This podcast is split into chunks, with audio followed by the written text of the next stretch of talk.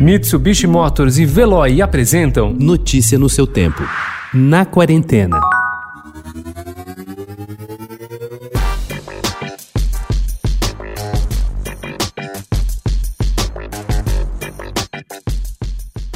O setor dos restaurantes foi e ainda é um dos que mais sofreram com a pandemia do novo coronavírus. A lista de casas que foram forçadas a fechar as portas por causa da crise é longa, mas este é um mercado que se mostra cada vez mais resiliente, que busca diferentes maneiras de sobreviver. Vimos o boom dos delivers, o formato takeaway parece que veio para ficar. E agora é possível observar uma nova tendência que já engatinhava por aqui, se fixar de vez: o restaurante cada vez mais casual.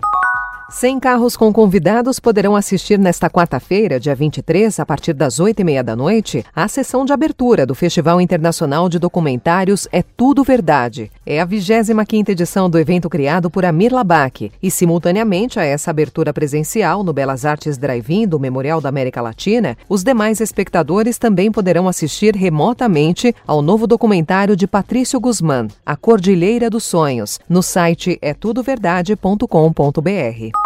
Fazia tempos o mercado de artes não ouvia falar de vendas acima de um milhão de reais, como antes da pandemia. Ao que tudo indica, os sinais de retomada são claros, embora os resultados do leilão do Banco Santos, que começou ontem à noite, sob o comando do leiloeiro James Lisboa, ainda sejam tímidos para uma previsão muito otimista. Seja como for, os resultados projetados pelo próprio organizador do leilão foram superados, e muito, diante do primeiro dia do pregão em que várias obras ultrapassaram esse patamar. O leilão rendeu só na noite de segunda algo como 16 milhões de reais.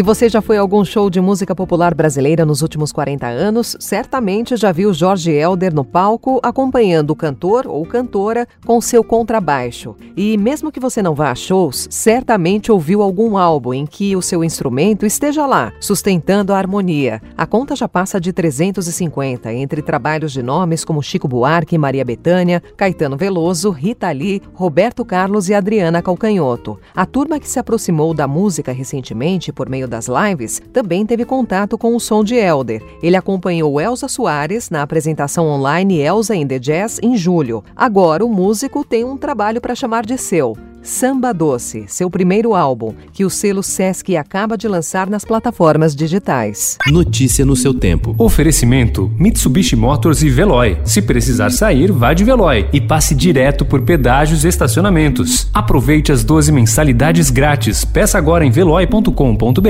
e receba seu adesivo em até 5 dias úteis. Veloy, piscou, passou.